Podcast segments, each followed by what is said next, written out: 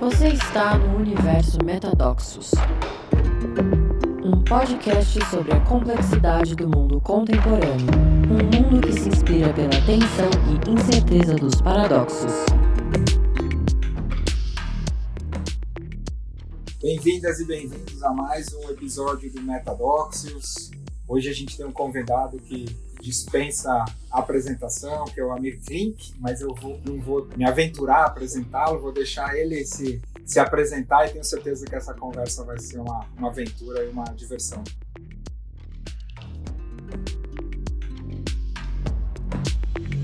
Metadoxos paradoxos que impulsionam a evolução.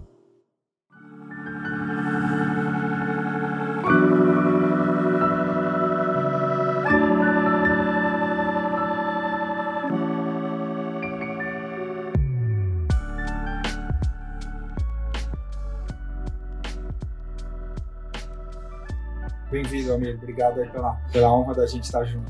Obrigado pelo convite, Marcelo. Um prazer estar, estar junto com, com você aí. Não sei me apresentar muito bem, eu sou conhecido como navegador, mas a verdade é que eu me formei em economia e administração. Passei a me dedicar ao mundo de construir barcos e ao mundo dos, dos estaleiros, dos homens do mar. E eu fui mordido por esse mosquito lá na, na cidade de Paraty, onde eu tenho a maior parte da, da, da minha atividade hoje funcionando. Muito legal. Bom, acho que acho que a grande maioria das pessoas que está ouvindo é, conhece esse, esse teu lado navegador. Talvez a gente, para dar um passo para trás, né? Como é que é um pouco a, a tua história de vida, dos teus pais ancestrais? Como é que você vê a tua história e o alinhavo da tua história tendo chegado até essas escolhas e até Paraty, até ser navegador? Como é que é a, a narrativa, a, o tecido aí da, dos eventos da tua vida te levaram a essa, a essa escolha? Eu, eu, morei muitos anos na cidade de Paraty, desde os seis meses de idade, e meu pai foi parar lá por causa de um acidente no, nos anos 50, quando eu ainda nem tinha nascido. Ele teve um acidente de pequeno avião que caiu entre Paraty e Angra, quando Paraty vivia o, o terceiro ciclo de declínio econômico. A cidade não tinha acesso rodoviário, só tinha acesso por, por uma lancha chamada Lancha da Carreira, e ele caiu na, na uma praia chamada Barra Grande, onde tinha um, um homem que era um braço direito do Mussolini, o Cambarelli. E esse Cambarelli tinha comprado uma quantidade de terras gigantesca entre Angra e Paraty e fundou uma comunidade é, muito estranha, uma comunidade religiosa. Religiosa? Que, é, cristã? Religiosa em que sentido? É, se chama Irmandade Branca Universal do Arcanjo Micael. É uma comunidade meio, Uau. meio esquisita. E ele tinha um Cadillac lá que andava entre as praias, só porque não tinha estrada, não tinha como, uhum. como chegar. Era uma, uma, comunidade, eu acho que meio é, espírita, alguma coisa assim, e que existe até hoje, por sinal. Uau! Até hoje eles estão lá. E meu pai não era muito chegado nessas histórias de comunidades é, religiosas, ele alugou do, do Cambarelli uma mula e foi de mula para Paraty pelo meio do mato. E descobriu a cidade, se apaixonou pela, pela cidade, e foi assim que eu criei essa conexão com Paraty. Na metade dos anos 50, surgiu a primeira estrada. A gente foi de Fusquinha para lá, eu tinha acabado de nascer, e a gente estava num dos primeiros três carros que, que entraram na Paraty, na cidade, e eu me apaixonei também pela cidade. Que legal. Mas só uma curiosidade, voltei aqui. Esse cara que era o braço direito do Mussolini, ele estava fugindo da guerra, veio para o Brasil, ele veio parar no Brasil por causa disso? Tem dois casos semelhantes. Tem o caso do, do, do Cambarelli e tem o caso do, do cara que era o Olivier Perrois, que era o braço direito do general Petain, que era um, tra, um traidor dos aliados. Francês. Que ele, era, é, ele apoiava é, os nazistas. E ele também veio para o Brasil para comprar terras para fazer um refúgio. Acontece que o general é, Petain caiu antes do previsto. E o Olivier acabou ficando lá em Campos do Jordão e criou uma, um refúgio chamado Rancho Alegre, que existe até hoje. Sim, o Rancho Alegre eu conheço. E meus pais se conheceram. Em Campos? Em Campos do Jordão, é, nos anos 50. É. Uau! Uau, caramba. E o seu pai estava pilotando o avião? Ele caiu. Ele... Tinha um sócio alemão e eles é, eram irresponsáveis totais. Eles apostavam na bolsa de metais de Chicago e esse alemão ele ele achava que ele sabia identificar minas de manganês olhando para a floresta. Uau! Eles estavam voando baixo na, na bocaina ali, e em cima da bocaina, lá na, na bocaina de Bananal, o motor parou e eles foram desplanando até a praia, pousaram na praia, o alemão queria recuperar o, o avião e decolar, mas isso ia demorar um mês, e aí meu pai foi de, é, de, de mula para Paraty se encantou com a cidade. Isso, isso você já tinha nascido, não? Não, isso foi antes de eu nascer. Aí quando eu, eu nasci, abriram a primeira estrada de Guaratinguetá para Cunha, de Cunha para Paraty. Meu pai era meio maluco, não era um, um empreendedor, mas era um homem visionário, falava oito línguas, e ele tinha, assim, ele tinha um histórico de iniciativas completamente absurdas. Nos anos, nos anos 40, ele foi com esse cara para o Paraná, é, antes da, da fundação do Estado de Israel, com a assinatura lá do Oswaldo Aranha, é, meu pai foi sócio do irmão da Evita Peron. Caramba! E de mais um louco lá, eles importavam materiais excedentes de guerra dos Estados Unidos e eles decidiram fundar o Estado de Israel no Brasil e compraram uma fazenda com um milhão de hectares. E o intuito deles era é, que o Estado de Israel se formasse nessa fazenda. É claro que eles não tinham um centavo no bolso, eram só delírios. Teu pai é judeu, amigo? Não, não. Mas ele se tornou talvez o principal antissemita do Brasil. Que depois que fundaram o Estado de Israel na, na Palestina, ele pegou um certo ódio a judeus. E a maioria dos meus amigos eram é, judeus. Então, ele era um homem polêmico, assim, é, violento, difícil. Então a gente teve uma infância bem, bem tensa. Mas ele tinha morado no mundo inteiro, né? Morou 12 anos no, no Irã, nos Emirados Árabes. E eu acho que eu herdei dele apenas o, assim, o, o gosto por viajar. Ele viajou a vida inteira um, pelo mundo todo, mas não era um, assim, explorador, nem um, nem um cara empreendedor, assim. E minha mãe era o contrário. Minha mãe era uma super artista, é, completamente desprovida de valores materiais, e ela sofreu bem com meu pai. Meu pai nunca deu dinheiro em casa, né? Ele comprava fazendas, não sei o quê, mas em casa ele dava um salário mínimo para minha mãe e ela fazia para gente com as cortinas dos imóveis que ele comprava. Mas ele era uma pessoa assim impressionante. Ele conseguia parar um exército com a oratória que ele tinha. E era sempre uma oratória é, imponente, violenta. Então a gente aprendeu a fazer tudo escondido dele. ele, ele, era, ele era de, originalmente de que país? Libanês. Libanês. E os, os, você conheceu seus avós? Não, não conheci, porque meu pai casou já com uma certa idade, com 45, eu acho, com 50 anos, e, e a gente nunca chegou a conhecer nossos avós no Líbano, mas eu ainda tenho familiares lá no, no Líbano e também na Suécia, né? Porque minha mãe era, era sueca Uau, que, que mistura, né? Mistura inusitada, né? De um libanês com uma sueca. Os dois abandonaram seus países de, de origem, por isso que eu falo que eles eram mais brasileiros do que eu sou, né? Eu sou brasileiro porque nasci aqui. É muito fácil. Uhum. Mas eles é. amaram o Brasil. E dessa. Você tem irmãos? Tenho é, três irmãos. Um irmão mais novo e duas irmãs bem mais novinhas, é, gêmeas. Mas o filho predileto do meu pai para todo libanês, né, era o primogênito, né, era o... Uhum. Então ele me tratava com uma diferença em relação aos meus irmãos que não era muito justo. É, é verdade, tem essa.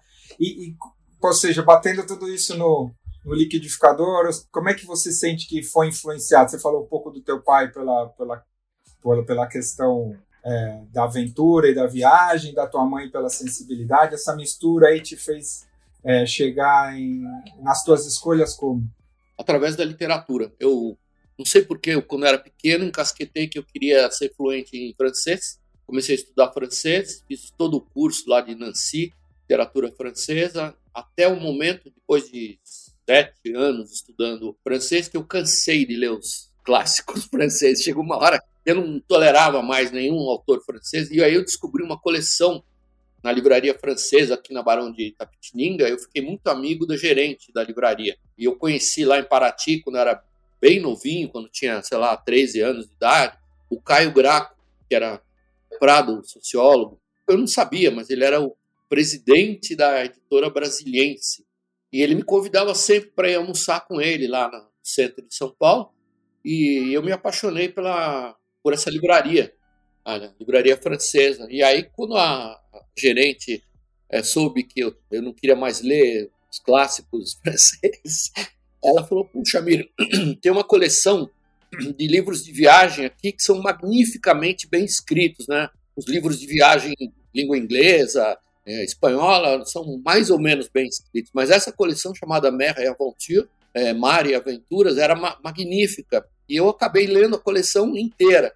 São algumas centenas de, de livros. E, de repente, quando fui morar em Paraty, cada vez que chegava um veleirinho francês, o, os caiçaras lá me chamavam, ô, oh, me vem aqui que a gente não entende o que esse cara quer. e intérprete dos problemas dos veleirinhos. E muitos desses veleirinhos eram de autores que eu acabaria, ou que já havia lido. E, Uau, que legal! Então, o Tabali, o Tito Alamazu, é, vários grandes autores né, e viajantes escreveram obras é, impressionantes pelo aspecto da viagem, da aventura, mas literariamente também obras muito importantes, né? como, como o Bernard Moitessier, que escreveu La Longue Route, que foi um livro que influenciou a cultura francesa mais fortemente do que o Kerouac, por exemplo, nos Estados Unidos. É, o teu encontro com a literatura foi, então, por, por você ter vontade de falar francês, e aí no fim você mergulhou nesse lugar e mergulhou também na, na questão das expedições e da aventura junto? Eu nunca me imaginei protagonista dessas histórias que eu gostava de ler, mas aí convivendo com esses veleiros que apareciam volta e meia em Paraty, eu ficava impressionado que todos eles falavam: nossa, é o lugar mais bonito no mundo que a gente já viu. Estamos fazendo a terceira volta ao mundo, sem dinheiro no bolso, sem um centavo, sem nenhum recurso.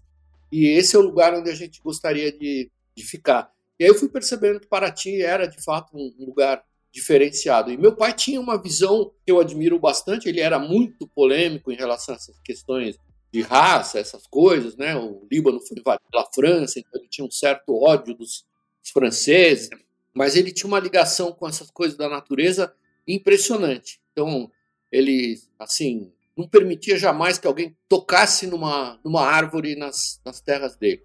A terra que fosse para o norte não prestava.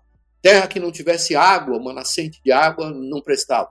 E eu percebi que Paraty era de fato um lugar incomum, porque tinha essa mistura de floresta com, com mar, e a cidade nunca perdeu a alma, né? Você vai para todas as cidades litorâneas brasileiras, eles perderam a alma dos habitantes locais. E para, em Paraty, por alguma razão, as famílias locais é, mantiveram viva essa alma da, da cidade. Então, até hoje, você conversa com as pessoas que são descendentes dos antigos moradores, que passaram é, muitos ciclos de apuros é, econômicos, e aos poucos eu fui me, assim, é, fui me apegando a essa história de, de usar barco, fui descobrindo as diferenças das embarcações, e aí eu ganhei de um casal francês que morava na, na Ilha Grande, é, ela foi tradutora de vários dos livros franceses que eu tinha, a Carmen Balot, e o marido dela tinha um mini estaleirozinho, e eles me deram um livro que me marcou muito, que marcou muito a minha infância, que se chama Ensaio Geral sobre as Construções Navais Indígenas do Brasil, e que mostrava a gigantesca e desconhecida riqueza do Brasil em matéria de diversidade de embarcações regionais. E, e esse livro foi assim uma espécie de guia para todo o meu interesse por embarcações brasileiras e o livro está na origem do museu que eu ajudei a fundar lá em São Francisco do Sul, que chama Museu Nacional do, do Mar. Que legal. Como é que você vê é, a situação hoje de, de Paraty, o contexto? Você falou que ainda tem um pouco da tradição, mas como é que você vê o desenvolvimento, os impactos todos do, é, ambientais, sociais? Eu sei que tem uma questão de crime organizado, né? Como é que você vê o, o momento da cidade depois de todos esses anos?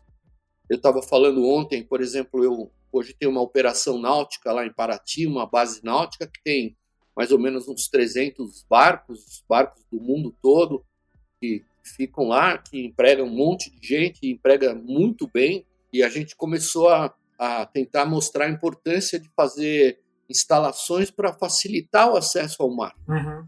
que são esses piers flutuantes. Eu fabrico hoje esses piers, tenho parceria com uma empresa que também faz, E a gente fez uma instalação de um pier desses funcionando como uma ponte entre um desses bairros desordenados de Paraty, que se chama Ilha das Cobras, e o centro histórico. E ah. cada vez que você tem intervenção como essa, você muda a dignidade das pessoas. Total.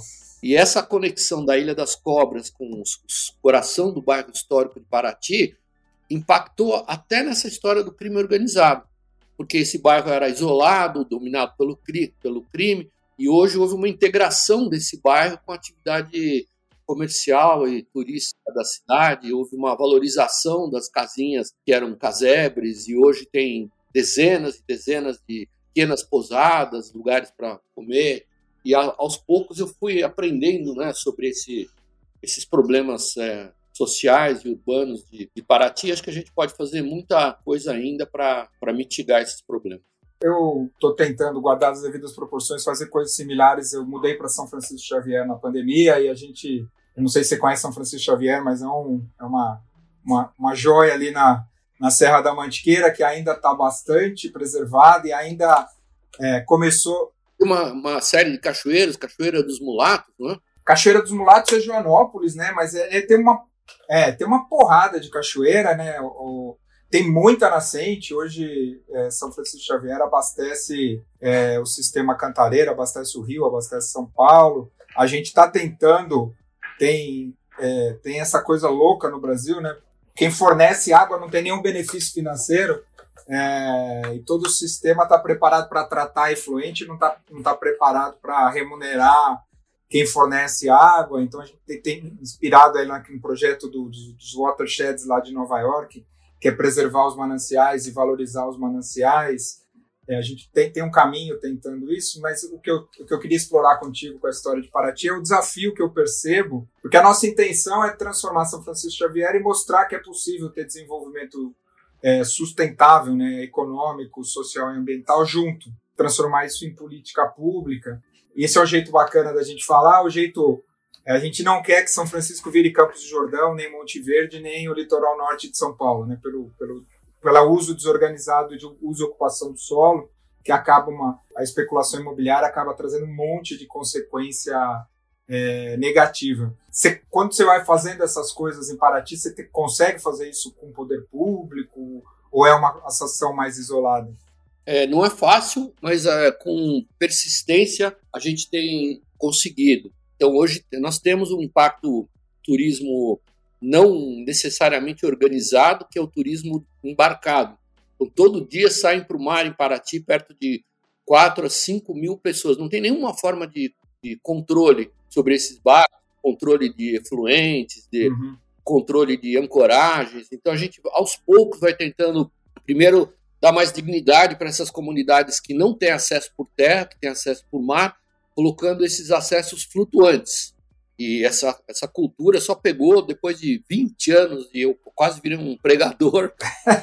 Mas, é, e hoje a gente está tentando convencer a municipalidade a criar ilhas flutuantes para esses barcos que saem, para que eles não ancorem no fundo. Porque imagina, 4 mil pessoas e eles ancoram todo dia, jogam âncora, corrente no fundo, levanta é, fundo, é, a soreia, prejudica quem quer mergulhar.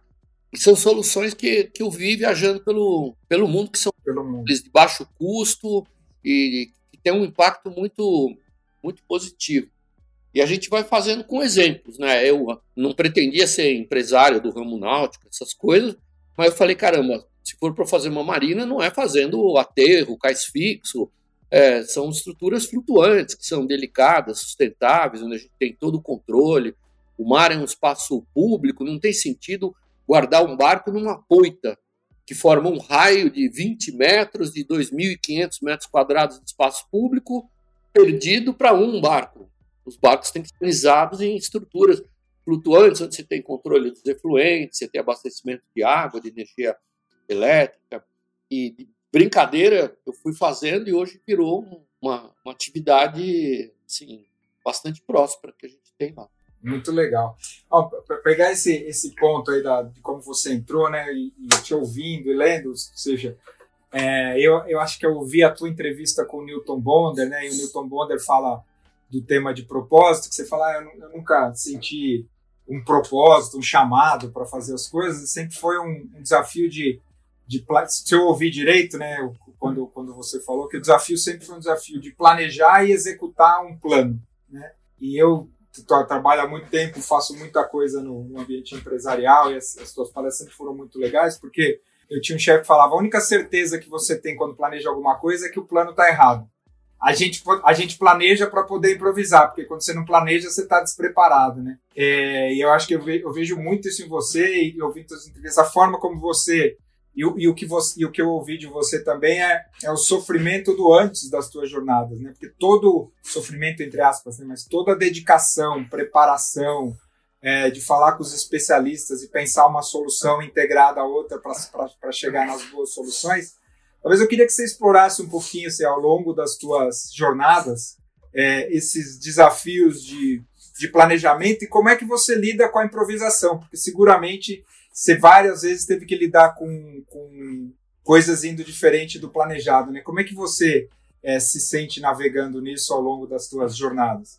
Eu estava falando agora há pouco que, assim, eu sou convidado esse ano, acho que pelos controles contábeis aqui do escritório, eu acho que eu vou completar 3.200 palestras, a maioria surgiram para falar sobre planejamento, mas a verdade é que eu, eu gosto muito desse ambiente onde a gente atua, é, o que eu gosto de verdade é essa imprevisibilidade, e eu acho que a beleza do, de navegar é exatamente essa. Você nunca sabe o caminho que você vai fazer, por mais que você planeje, mas você sabe o cunho aonde você quer passar a marra do seu barco na hora de chegar. Então, é, me dá muito prazer assim apostar em, em projetos polêmicos, difíceis, desafiadores e, e, que vão passar por muitos momentos de imprevisibilidade e no fim, pumba, chegar no pontinho, ancorar na, na, na praia tal, amarrar o barco no, naquele cunho. O ano passado, as primeiras duas travessias da nossa filha, da, da Tamara, que ela passou por um inferno de, de dúvidas e, e problemas, mas no final ela Aliás, a Marina, minha mulher, acabou gravando um videozinho de um minuto super bonito sobre isso. No fim das contas, ela amarra o barquinho dela, a sardinha, no, no primeiro cunho do primeiro cais onde minha história no mar começou, em Paraty. Uau! É, foi, é, foi quase um quase acidente porque a gente estava esperando, acompanhamos a chegada dela em Paraty, onde ela encerrava uma viagem de muitos meses sozinha é, no mar. Ela joga a marra do barco dela para mim e eu quase perdi essa marra, o que seria um péssimo presságio. no último centímetro e consegui passar no, no cunho desse primeiro cais onde minha história começou. Assim, eu sei que a gente faz projetos complexos que demandam de fato um esforço muito grande de preparação, de planejamento. Eu sei que no Brasil a gente gosta de se espelhar pelos exemplos de sucesso, né? Essa cultura americana de we are the winners, uhum. não sei o quê. Mas no mar eu gosto muito de aprender com os erros e principalmente os dos outros, porque você não se pode dar o luxo de, de errar muito num barco. E eu acho que foi assim que começou, que foi a minha iniciação quando eu percebi que várias tentativas de atravessar o Atlântico Norte a remo fracassaram, não por, pelas razões impressionantes e assustadoras, os tubarões eh, assassinos, as ondas gigantes de 15 metros, mas era por falhas eh, incrivelmente simples de, de, de planejamento, de, de, preparação, e aí eu fui me encantando por eh, ir em busca da, dessas pequenas soluções abrimos vários diretórios aqui. Primeiro eu queria deixar a história da tua filha para daqui a pouco, que eu queria compartilhar a história da minha filha. É, ainda a história de, do ponto de chegada, de saber o ponto de chegada, e do conceito que a gente trabalha bastante de entender a organização como sistema complexo, e do conceito de efeito colateral ou consequência inesperada. Para mim, o que você acabou de descrever do Paraty, você não fazia mais a menor ideia quando você quando você desenhou o barco e planejou o que você planejou, que ele ia acabar na Suíça com esse fim. Né? Pra, e aí, pra, talvez a, a, o efeito colateral tenha sido tão ou mais importante do que o próprio objetivo inicial dele. E uma outra coisa que eu queria, queria só que você comentasse isso, se faz sentido para você, da ideia de o efeito colateral das coisas que a gente planeja e as consequências inesperadas. E um, um, segundo ponto que é nesse conceito de gestão dinâmica, de ir gerindo à medida que as coisas vão aparecendo. Na escola de estratégia das organizações hoje, o mundo de estratégia está mudando um pouquinho para dizer, olha, estratégia nunca foi tão importante, mas a gente tem estratégia para poder ter uma direção, para inclusive poder mudar a direção.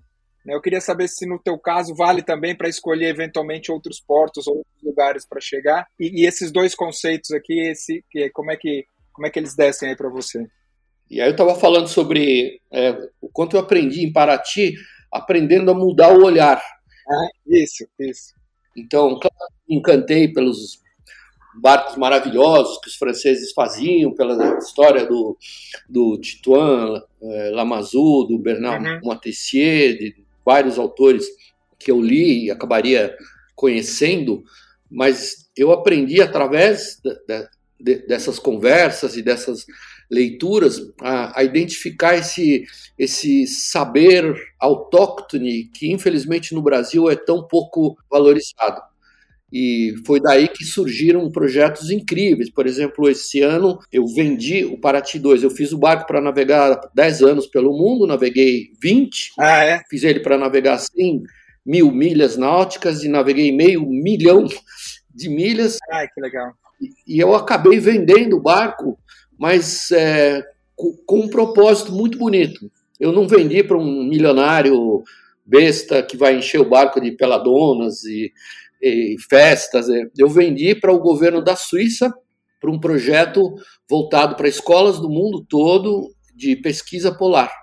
E o barco vai trabalhar 14 anos é, em pesquisa polar. E os suíços elegeram entre os 10 melhores barcos do mundo para exploração, para expedições, apenas um, que foi o, o, o Paraty 2. E eu fiquei surpreso, porque assim foi uma oferta irrecusável, para um propósito muito bacana, e eu me perguntei por que, que eles ficaram tão fascinados com o barco.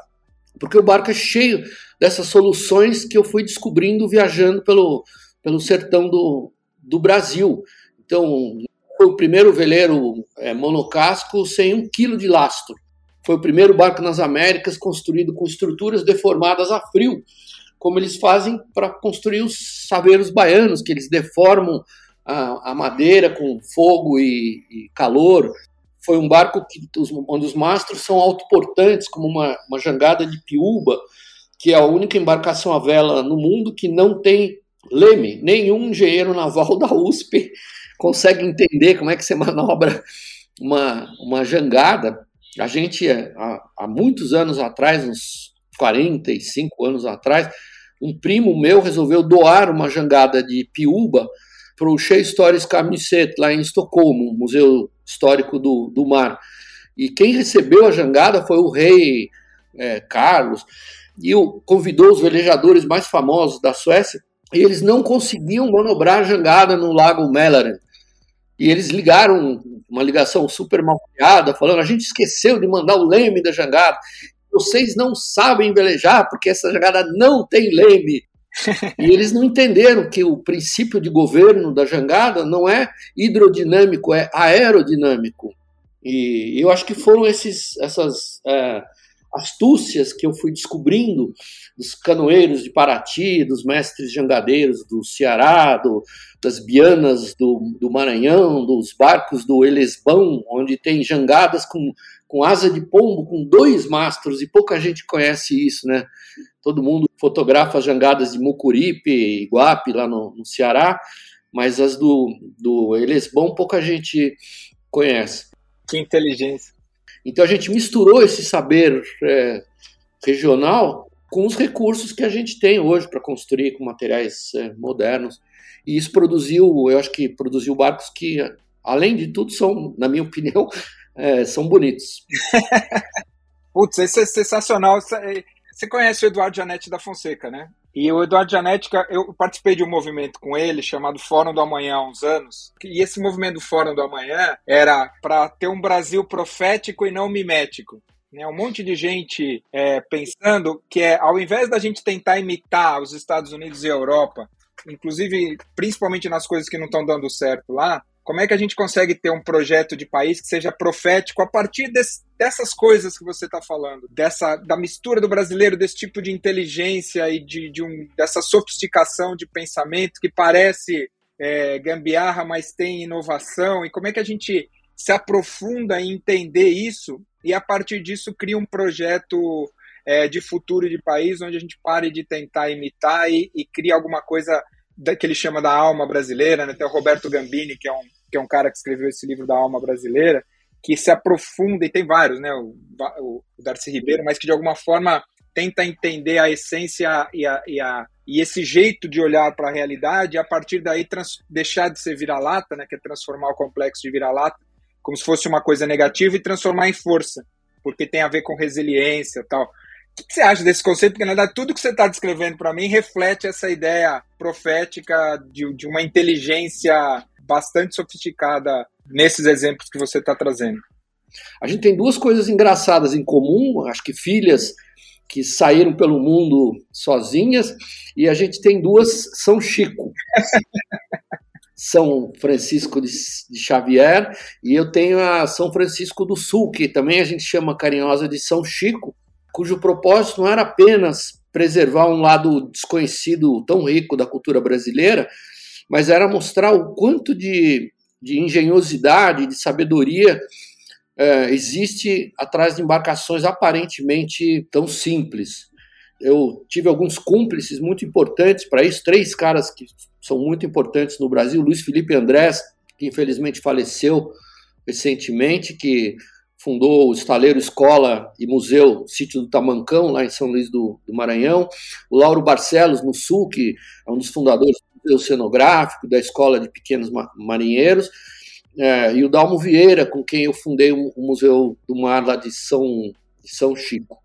E a gente aprendeu muito nesse processo de identificar essas, como falei, astúcias e esse saber é, legal. E o Luiz Felipe tinha feito há uns anos atrás uma experiência que, para mim, é um exemplo é, do quanto a gente aprende é, em inovação, em tecnologia, é, prestando atenção no, no modo de fazer uma universidade da Inglaterra ficou impressionada com a beleza dos barcos regionais do, do Maranhão e com a pobreza extrema, a rusticidade, a é, precariedade dos materiais usados e propuseram de mostrar para os pobres maranhenses né, quanto é possível fazer com tecnologia nas velas, usando Kevlar, Mylar, Visconite e não sei o que. Pegaram duas bianas maranhenses, uma com a vela vagabunda e outra com uma vela super high-tech, de materiais compostos. Durante uma semana eles apostaram uma corrida entre São Luís e Alcântara. E nessa semana, em seis das sete corridas, a jangada de vela vagabunda ganhou da jangada, perdão, da, da Biana high-tech. E a conclusão desse Luiz Felipe, que infelizmente nos deixou, que eu gosto muito dele, a conclusão deixou os ingleses é, chocados. Ele, ele falou: o problema é que vocês são burros. Tecnologia não significa inovação, criatividade. Tecnologia é uma commodity. O problema é que o conceito de vocês para ajustar a, as, as velas à força do vento é um conceito atrasado. E eles ficaram chocados. Como atrasado? Vocês, aí ele disse: vocês usam o conceito de mudar a superfície física, a superfície vélica, em metros quadrados da vela, fazendo risos de, no pano. O conceito dos maranhenses que constroem trabalho em cima das bianas é muito mais sofisticado. Eles não mudam a área vélica porque eles não têm dinheiro para comprar um ilhós de latão. Eles não têm esse dinheiro. Eles ao invés de mudar a área física, a área vélica, eles mudam a permeabilidade do tecido. Por isso que eles usam um algodão vagabundo. E como é que se a permeabilidade do tecido? Com uma cuia jogando água na vela. Quer dizer, é um conceito muito mais sofisticado, complexo. E é esse tipo de aprendizado que a gente mostra no, no, no museu. É muito legal. Você tinha que estar ensinando nas escolas de engenharia e de, de arquitetura do Brasil. Muito legal. Ami, para a gente indo para o final aqui, eu queria dividir um pouco agora da gente entrar no lugar de, de pai aqui. Eu acompanho a, a tua filha e, e, eu me peguei outro dia achando muito legal tudo que ela está falando e eu me lembrei que há oito anos atrás minha filha, eu, eu me divorciei e ela morava em Porto Alegre e ela fez ciências sociais lá. Ela falou: pai, eu vou sair de, de bicicleta pelo Brasil, eu quero chegar no, no México. E eu falei: como assim, filha, sozinha? E naquele momento ainda ela tinha se envolvido em vários movimentos sociais lá em Porto Alegre e ela resolveu sair sem dinheiro. Quando eu encontrei ela em São Paulo, ela tinha um bolinho de dinheiro e estava embolorado. E aí você imagina é, e ela passou os últimos oito anos, ela andou pelo Brasil inteiro e seguramente encontrou várias dessas pessoas que você foi citando aí, porque ela tem muitas histórias parecidas com as tuas da, da beleza, da forma como os brasileiros se relacionam com a vida e encontram soluções é, simples, elegantes e profundas. Mas eu, eu me peguei, é, no determinado momento, muito angustiado como pai, muito preocupado. Né? Eu até me pacifiquei eu já contei aqui para as pessoas que ouvem o Metadox. Quando ela chegou em São Paulo, eu resolvi pedalar com ela. Eu fui de São Paulo até Paraty com ela, pedalando. Fomos em seis dias para Paraty. E no mundo dela, sem exatamente ter um lugar para ficar, acampando e tomando as decisões de, do, do, que fazer no final do dia e tal. Mas o meu coração continua angustiado. Eu queria um pouco que você falasse disso. Como é que é, como é que é essa, como é que é olhar como mentor para tua filha estar tá fazendo coisas similares com a que você fez, mas obviamente a partir da, da, da, identidade dela e relatado dela, mas como é que fica também a tua parte pai? Eu vi que alguns dias atrás ela passou um perrengue lá, então fico imaginando quando você olha para os perrengues, que, como é que fica o teu coração? Bom, eu fiz várias dúzias de viagens é, para regiões de latitudes muito altas, né? Até hoje acho que eu tenho o recorde de espectro de latitudes, né? Tive no primeiro barco, é, e sozinho ainda, que, que cruzou o Círculo Polar Antártico, e, e, eu sei o tamanho das encrencas que você encontra nesses lugares. Então, o começo da, o começo da experiência da, da Tamara, eu diria que para mim foi fácil, porque eu não tinha visto o barco. E vi como ele é precário e vagabundo, aí sim eu fiquei é, com o coração literalmente na, na, na, mão. E agora, assim, ela está fazendo uma coisa, ela não quer dizer aonde que ela vai passar o inverno sozinha, mas ela está literalmente na contramão dos barcos da, do Ártico agora. Todos os barcos no Ártico estão descendo rápido para o sul, fugindo do inverno, e ela está fazendo o contrário. Ela está aproando para o coração do inverno, quer dizer, está subindo cada vez com mais gelo, cada vez com mais chances de o barco ficar preso. Espero que ela encontre um lugar é, abrigado, assim, e não um lugar de mar aberto para passar o inverno. Ela fala que está fazendo tudo diferente do pai. Ah, pai, você ficou um ano sozinho na Antártica, eu quero ficar um ano sozinha no Ártico. É totalmente diferente. E eu falei, ah, sim. Como é que é que eu acho que eu, eu, eu, em algum momento eu vi que não sei se ela esperava mais ajuda ou se você não ajudou, e aí dá para ver que tem essa coisa de é diferente, mas é similar. Como é que você lida com isso na relação com ela? Como é que é? Eu acho que assim foi iniciativa da Marina, da, da minha mulher, levar as meninas ainda pequenas para a Antártica. E a gente fez isso umas sete, oito vezes. E assim, o primeiro choque bacana que as meninas tiveram é, porque como eu sempre viajei muito para esses lugares de altas latitudes no final do, do no verão austral, né, do hemisfério sul, eu nunca estava presente em casa no, nos finais de ano, né, no, no, nosso verão. Mas em função dessas ausências, a gente criou o hábito em casa de sempre sentar no pé da cama das meninas e ficar contando as histórias que, que eu vivi, que a Marina viveu também, coisas que a gente passou juntos. E o primeiro choque delas na primeira viagem para a Antártica, elas viraram e falaram: Nossa, pai, mas era tudo verdade. elas achavam que eu inventava as histórias, o que tinha lido em, em algum livro. E, e aí a Tamara foi, assim, eu acho que ela também foi contagiada pelos livros em casa. Eu não tenho quadros famosos, nem móveis designers famosos em casa. Uh, tem alguns tapetes furados lá que eu herdei do meu pai, mas eu tenho todos os costados da casa, todas as paredes forradas de, de livros. A gente, no mínimo, uns 12 mil livros Uau. incríveis de, de viagem, e ela foi lendo, lendo, e ela acabou escrevendo no último livrozinho dela. Ela falou: Meu pai decidiu me ajudar, não ajudando. E hoje ela reconhece que foi importante para ela é, ouvir um não, E para mim foi dolorido dizer não. Eu, eu podia dar o barco dos sonhos dela para ela, podia emprestar o meu barco para ela, mas um dia eu falei, Tamara, você tem que fazer o seu próprio caminho, você tem que escrever a sua própria história. E eu acho que ela está fazendo isso. Ela entendeu que esse caminho hoje tem muito mais valor do que se ela tivesse saído no barco do, do pai. Sem dúvida. É, muito legal, muito legal. É, talvez para terminar, eu recentemente, Amir, fiz uma, uma experiência com, com um americano de ficar dia solo em jejum na natureza, acampado sozinho, sem ver nenhum outro ser humano, e você passou, sei lá, milhares de dias, acho que é assim. E a primeira palestra que eu assisti há quase 30 anos atrás no CCF, você falou que você não se sentia solitário porque você fazia companhia para você e ao mesmo tempo você tinha certeza que ia voltar e ia encontrar os afetos das pessoas que você amava, né? Então talvez para a gente ir terminando, é, nas tuas experiências, a relação com o tédio, a relação com a solidão, a relação com a solitude, como é que você vê isso hoje, inclusive vendo aí essa jornada que a, que a Tamara vai enfrentar um bom tempo na, na solitude do, do Ártico?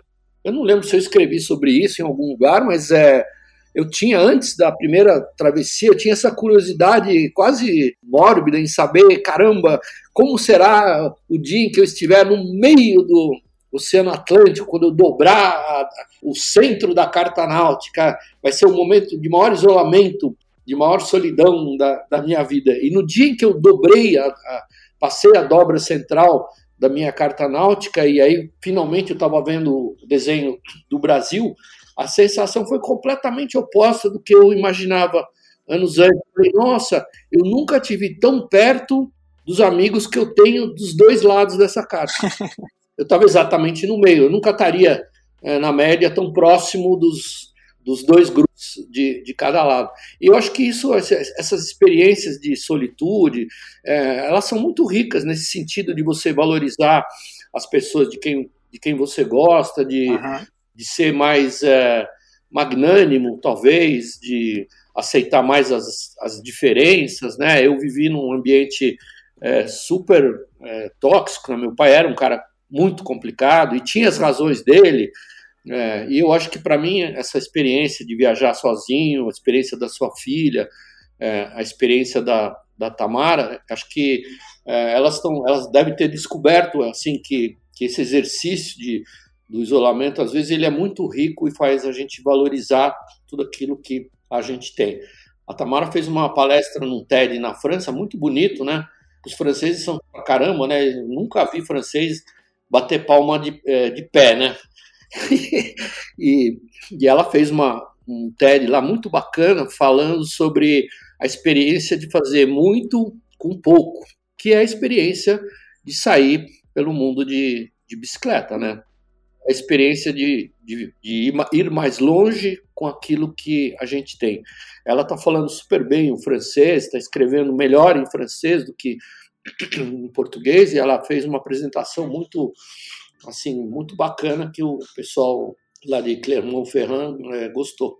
Ah, muito legal. Deixar a dica aqui para as pessoas assistirem o TEDx da Tamara e consumir tudo que puder do Amir Klink, é muito, muito legal. Tô também me avisando aqui há mais ou menos 30 anos atrás que um dia eu ia estar batendo esse papo com você aqui, agradecendo demais o, o aprendizado e a oportunidade de, de estar juntos. Muito, muito obrigado. Espero que vocês tenham curtido esse episódio do, do Metadoxos com como o Amir falou, a gente não está chegando ao fim, a gente está chegando no começo, abrindo um ciclo aqui, porque tem tanta porta aberta dessa conversa de inspiração e lugares para abrir espaço que eu só tenho a te agradecer, Amir. Muito obrigado. Obrigado, Marcelo. Muito bacana para mim participar de, do seu Metadoxos. É, espero que a gente se encontre, quem sabe, em Paraty, uma hora. Ah, ou São Francisco Xavier, vai ser um prazer. Um, em qualquer um dos dois lados. A jusante ou a montante vai ser muito bom. Tá bom. Sucesso para você, parabéns aí pelo trabalho que você faz, muito bonito. Valeu, muito obrigado.